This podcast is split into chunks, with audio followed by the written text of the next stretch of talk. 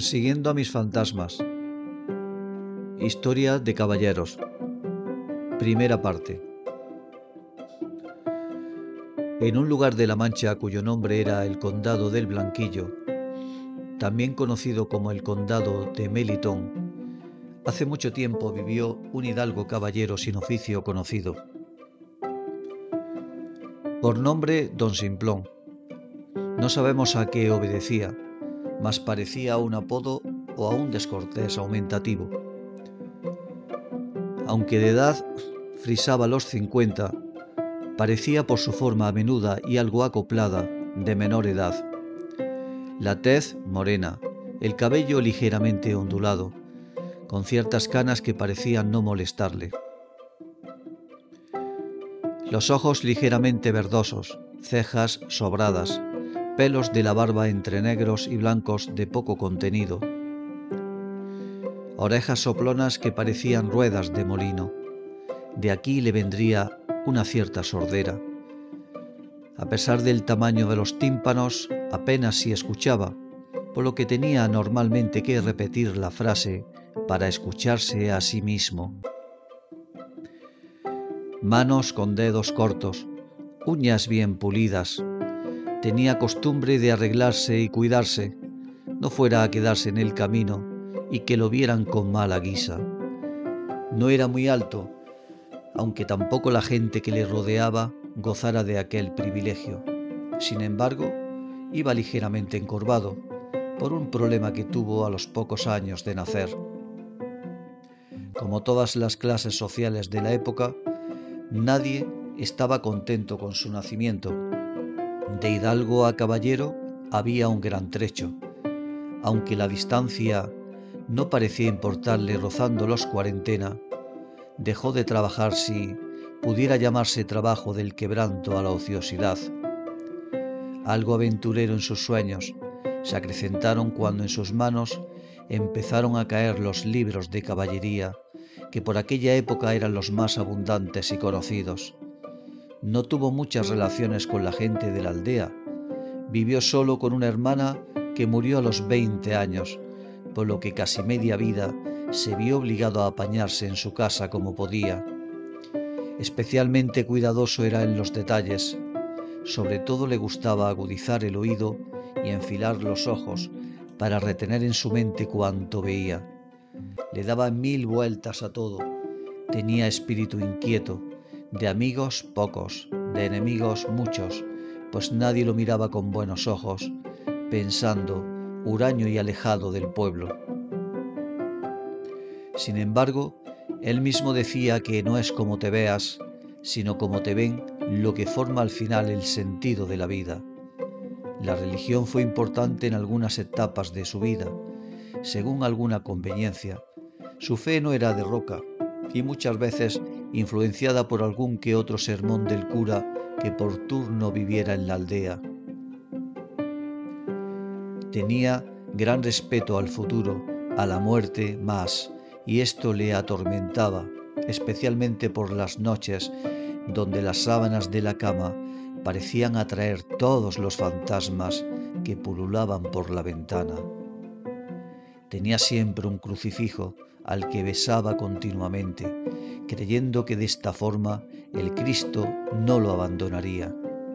En las charlas menudas de pocos sermones, conversaciones cortas y convincente, con las pocas ideas que tenía como sustento en su vida, el amor a su tierra, a su pequeña aldea, al campo, a Castilla, al honor y a la vida. Hubo de pequeño solo un amor en su vida. Frisaba los veinte cuando conoció a la moza vecina de la aldea. Aunque estuvo muchos años fuera, sus padres, comerciantes de cáñamo, tenían continuamente que viajar, especialmente por Extremadura y algo menos por Andalucía. Esto sin duda marcaría gran parte de su vida, pues por los comentarios y charlas en la casilla que tuvo con los padres y con la hija llamada Dulcinea, evocó desde joven el pensamiento de que algún día tendría que conocer aquellos reinos, especialmente el de Granada, al que con mucho gusto y tacto los padres de Dulcinea nombraban. aunque fue aprendiz de escritor, de tanto tiempo cultivar el oficio de la poesía, su cabeza convirtió de pluma en espada y ociosidad en aventura. Se le secó el poco cerebro que tuvo. Cierto día entretenido en sus pensamientos, se le acercó un fantasma de los que cultivaba en su cabeza, y en uno de sus paseos por el campo cuando salió, se encontró una moneda con la cual conversó. El fantasma no era sino su sombra, con la que últimamente no se despegaba incluso en la noche. También le acompañaba con cruel tormento de no poder apenas y dormir más de una o dos horas. Cierto día, paseando por el campo, don Simplón vio una moneda. ¡Qué suerte! Encontrar en mitad de este campo una moneda de oro. Alguien seguro la habrá tirado, pues no creo que en vez de cebada se cultiven monedas. También puede ser, se preguntaba, que alguien despistado la hubiera perdido, lo cual entendió perfectamente, pues esa era su condición. Incluso por pensar también le vino a la cabeza que algún día en uno de sus paseos se la hubiera caído a él mismo. Empezó a darle vueltas su cabeza por encontrar cuál solución. Si la moneda no era suya, alguien vendría a buscarla. ¿Qué hago? ¿La dejo en el mismo sitio, la guardo y me la llevo? ¿La vendo o con el precio de ella me compro un pedazo de campo. Pero, ¿qué necesito de esto si ando sobrado de todo? Al día siguiente encontró por sorpresa, en lugar de una, dos monedas. ¿Qué hago? ¿Me llevo las dos monedas o las dejo en el mismo sitio? Quizás donde hay tres, mañana haya cuatro, y gran negocio hago. A la mañana siguiente encontró un libro. ¿Qué es esto? ¿Será algún mensaje que alguien quiere darme? En estas estaba cuando al abrir el libro titulado Persiguiendo a mis fantasmas, historia de caballeros, vio que trataba sobre las aventuras de un ilustre caballero de La Mancha que no hace mucho tiempo vivió en un pequeño condado cuyo nombre no se mencionaba porque, según dice, no es bueno citar los nombres de los lugares por donde pasan los caballeros, que eso es cosa de escritos de poca monta. Situar los lugares y sitios más propios de novatos que se quieren dar fama ellos mismos. Los grandes caballeros solo citan aventuras que le suceden y procuran deshacer entuertos, socorrer a viudas y hacer justicia. Una vez abierto el libro se dijo, ¿qué hago? ¿Lo dejo en el mismo sitio? ¿No vaya a ser que alguien lo hubiera perdido y venga mañana a buscarlo? Pero fue tanto el gusto que le dio el título del libro que le llevó a pensar que pudiera tratarse de algún que otro parecidos sentimientos persecutorios, lo que le llevó a sentarse en una de las piedras cerca del río y comenzó a leer el prólogo del mismo. Deja aquí la lectura, le dijo la sombra. No vaya a ser que el caballero Melitón no quiera que lo leas. No sabemos todavía el motivo de encontrar un libro en el lugar de la moneda, y aunque pudiera haberse tratado de alguna burla, será mejor no tentar al diablo y continuar nuestro camino.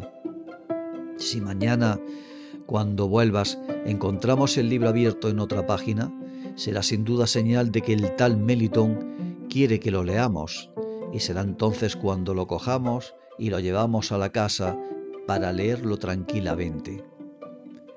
Le pareció buena idea la sugerencia de la sombra y dando media vuelta se marchó a la casa, con la esperanza de encontrar nuevamente el libro abierto por la página siguiente. A la mañana siguiente encontró el libro abierto y en el prólogo una dama aclamando justicia le dijo a un caballero que por suerte pasaba por aquel lugar, Justicia, justicia.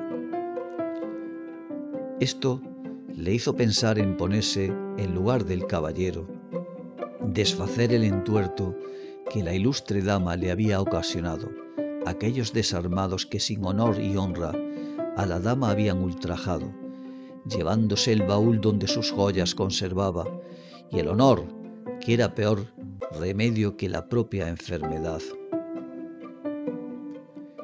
Mas si yo pudiera encontrarme dentro del libro y dejarme arrastrar por la belleza que sin duda debe tener esa dama afligida, y consolarla con mi mano, y golpear fuerte en aguerrida batalla con mi caballo volando por los campos de Castilla, y deshacer la ofrenda, entregando el honor perdido a la dama, y adentrarme en el mundo de la caballería. Antes de dormir, nuestro caballero cenando ligero, pues era su costumbre para que no le sonaran las tripas por la noche, se reclinó en la cama y con la luz del candil encendido abrió el libro y después de ver a la dama que voces daba como si estuviera en la misma habitación, comenzó la lectura que relato a continuación. Persiguiendo a mis fantasmas, historia de caballeros, en el condado del Blanquillo, en el año del Señor 1605.